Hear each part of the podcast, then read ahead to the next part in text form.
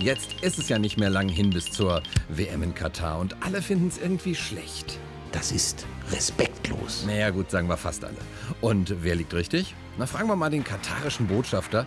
Der ist beim DFB-Kongress zu Sport und Menschenrechten. We all uh, care about human rights. Na, das ist so ein Wort.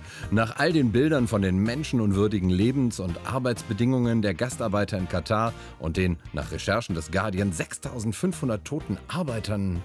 So, you know, let's be fair here. Ja, das stimmt. Im Fußball ist Fairness voll wichtig. Und die FIFA und ihr Chefboss Infantino haben die WM ja gerade an die Scheichs vergeben, weil so eine WM viele Verbesserungen mit sich bringt.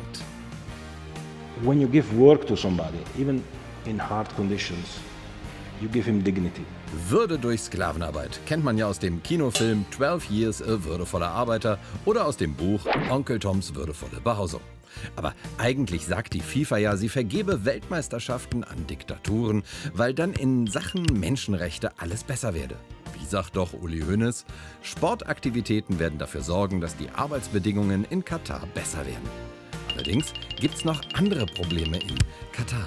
Homosexuellen drohen da Haftstrafen, Auspeitschen, laut Scharia sogar die Todesstrafe.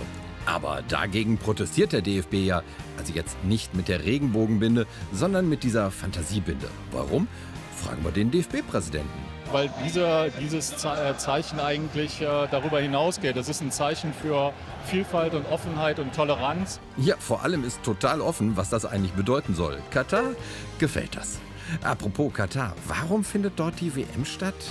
Four years ago in 2018, the World Cup were in, uh, in a country where, you know, the Crimea at that time were just taken. Katar ist nicht so schlimm wie Russland. Oder anders formuliert, Just shut up. nö, lieber geben wir das Schlusswort einem Vertreter der Fußballfans. I love men.